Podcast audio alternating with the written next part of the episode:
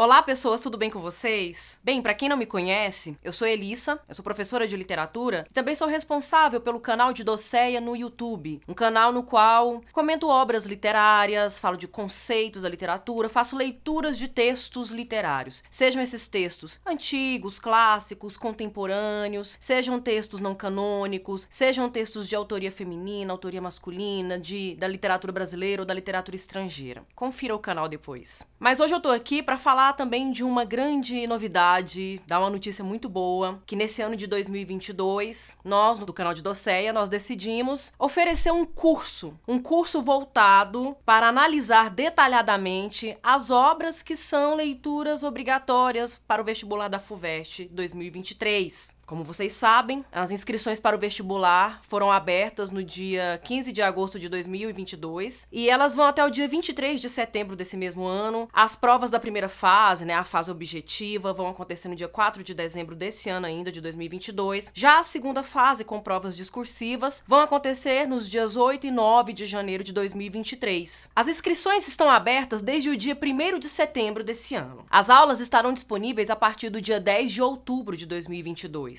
Esse curso será oferecido com análises detalhadas e completas de todas as nove obras que são leituras obrigatórias para o vestibular da FUVEST pela plataforma Hotmart. E o link está aqui disponível para vocês, está aqui tanto no vídeo quanto também na descrição desse vídeo. E quais são as obras? Quais são essas leituras, essas nove leituras obrigatórias para o vestibular da FUVEST? O primeiro é Mensagem de Fernando Pessoa, uma obra do início do século XX, desse poeta modernista português. É um poema épico, é uma obra que enaltece, glorifica, questiona, que problematiza todo o nacionalismo português. Inclusive no canal eu já tenho uma pequena análise sobre essa obra, mas as análises que estarão disponíveis no curso pela plataforma Hotmart serão muito mais detalhadas, com referências bibliográficas, com vozes de autoridade, leituras da crítica, que sustentaram durante muito tempo alguns comentários importantes, análises importantes sobre a obra dos artistas, dos autores que aqui estão presentes. A outra obra, a minha edição tá bem velhinha, é o Angústia, do Graciliano Ramos, literatura brasileira, é escritor e romance da década de 30 da literatura brasileira, da segunda geração modernista, que trata da questão da metalinguagem, da consciência crítica e criadora, mas também de questões sociais, de questões políticas, algo tão recorrente, tão pertinente no romance de 30 da literatura brasileira. A outra obra disponível também é um romance, Terra Sonâmbula do Mia Couto. Mia Couto é um escritor africano, é moçambicano, mas também de língua portuguesa. Então aí você já tem uma chave que norteia suas reflexões sobre as obras literárias da FUVEST. São todas obras de língua portuguesa. Não são todas do Brasil apenas, temos de Portugal, temos de Moçambique, temos de outras nações de língua portuguesa, mas a língua é o eixo norteador justamente para a gente não passar pelo problema, pela questão da tradução, a gente poder consultar a obra com o seu idioma original, que é o caso de Terra Sonâmbula. É uma obra que vai falar sobre o contexto da guerra de independência de Moçambique, permeado, recheado de fantasia, de imaginação, poético, bem lírico, uma prosa muito poética, típico de Mia Couto. Na sequência, outra obra que também está presente nessa lista é uma pequena novela, uma narração mais curta que está dentro dessa coletânea que eu tenho, dessa reunião que eu tenho. Aqui nós temos o título Manuelzão e Miguelim, mas na verdade a obra mesmo que está que está presente nessa lista é Campo Geral, que é uma das narrativas em que temos como personagem essas figuras que aparecem aqui. É Guimarães Rosa, escritor brasileiro, escritor também importante para o modernismo brasileiro, escritor a quem muitas vezes é colocado ao seu lado o Mia Couto, porque o Mia Couto é um grande leitor e um grande admirador da obra do Guimarães. Outra obra também presente nessa lista é Romanceiro da Inconfidência de Cecília Meirelles. Poeta modernista, essa obra é importante, fala de uma maneira poética, flertando muitas vezes com o épico sobre a inconfidência, sobre Tiradentes, sobre o arcadismo no Brasil e sobre todo esse impulso que surge dentro dessas figuras protagonistas aqui pelo desejo de independência, pela independência brasileira, não só política, mas também cultural e artística. Outra obra também presente nessa lista, quando o canal estava começando, um dos primeiros vídeos que eu fiz foi sobre poemas escolhidos de Gregório de Matos. É uma seleção organizada pelo professor José Miguel Wisnik, que é estudioso, é crítico de poesia de literatura brasileira. Eu já tenho um vídeo no canal sobre essa obra, é um vídeo longo, tem 50 50 minutos de duração, é um vídeo até detalhado, mas a proposta do curso é deixar ainda mais detalhado, trazer ainda mais reflexões, mais referências, porque Gregório de Matos é uma das grandes questões da literatura brasileira, né? Um autor que surge aí no barroco, né, fundando aí o século 17 da literatura brasileira, e que tem muitas particularidades que merecem ser analisadas com mais minúcias. A próxima obra está aqui dentro dessa reunião, dessa coletânea, dessa antologia que eu tenho também, que é o romance Quincas Borba de Machado de Assis, um dos maiores escritores da nossa literatura, um dos nomes mais importantes. Reflexões muito profundas sobre a construção, a formação de uma consciência crítica dentro da literatura brasileira. Outra obra também presente nessa lista é o romance Nove Noites de Bernardo Carvalho. Inclusive eu também já tenho uma análise sobre essa obra no canal. Vou deixar aqui também para vocês o link. Mas, de fato, o curso vai oferecer, vai fornecer desdobramentos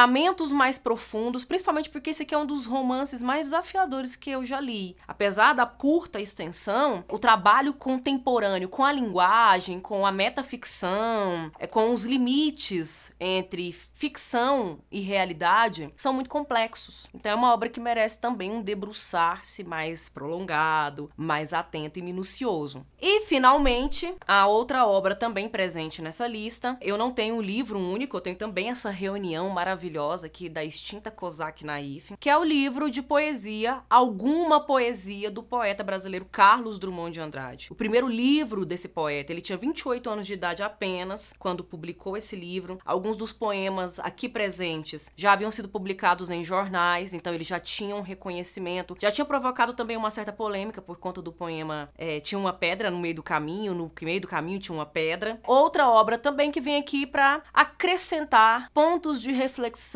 crítica, meditação sobre a consciência crítica literária no Brasil e de língua portuguesa. E aproveitando que eu estou falando né, dessas obras, nesse curso também nós faremos resolução de exercícios de provas anteriores em que essas obras tenham aparecido, direcionamentos, caminhos, levando em consideração toda a perspectiva que o vestibular da FUVEST costuma ter na medida em que pensa a literatura não só como um objeto, um artefato, uma criação, mas também algo que está inserido na realidade e que tem possibilidades de interferir nessa realidade a gente vai fazer um direcionamento, nós vamos tentar percorrer caminhos possíveis de leituras, de comparações, de diálogos entre essas obras. E para quem está se perguntando, né, como é que vai ser a metodologia? As aulas vão, serão gravadas, vão ficar disponíveis na plataforma para você assistir quando quiser, quando puder, para poder rever e fazer suas anotações. Tudo isso para você poder se organizar melhor dentro da sua rotina dos seus horários para estudar. Inclusive, não deixe também de dar uma passadinha lá no canal, dar uma olhada em alguns vídeos que já estão apontando para essas obras. Assista também vídeos sobre outras obras, até para ampliar repertório de leitura literária. Isso também é muito importante. Isso ajuda, inclusive, a fazer uma leitura mais produtiva, mais eficaz de qualquer outra obra literária. Se você tiver em dúvida, como que eu vou fazer para me matricular? O link está aqui disponível. É só acessar o link para você poder fazer sua matrícula, para você poder ter acesso a essas aulas. E para quem fizer a matrícula agora nesse mês de setembro, sem falta vai ter 20% de desconto. Então aproveite essa oportunidade. Vai ficar de fora?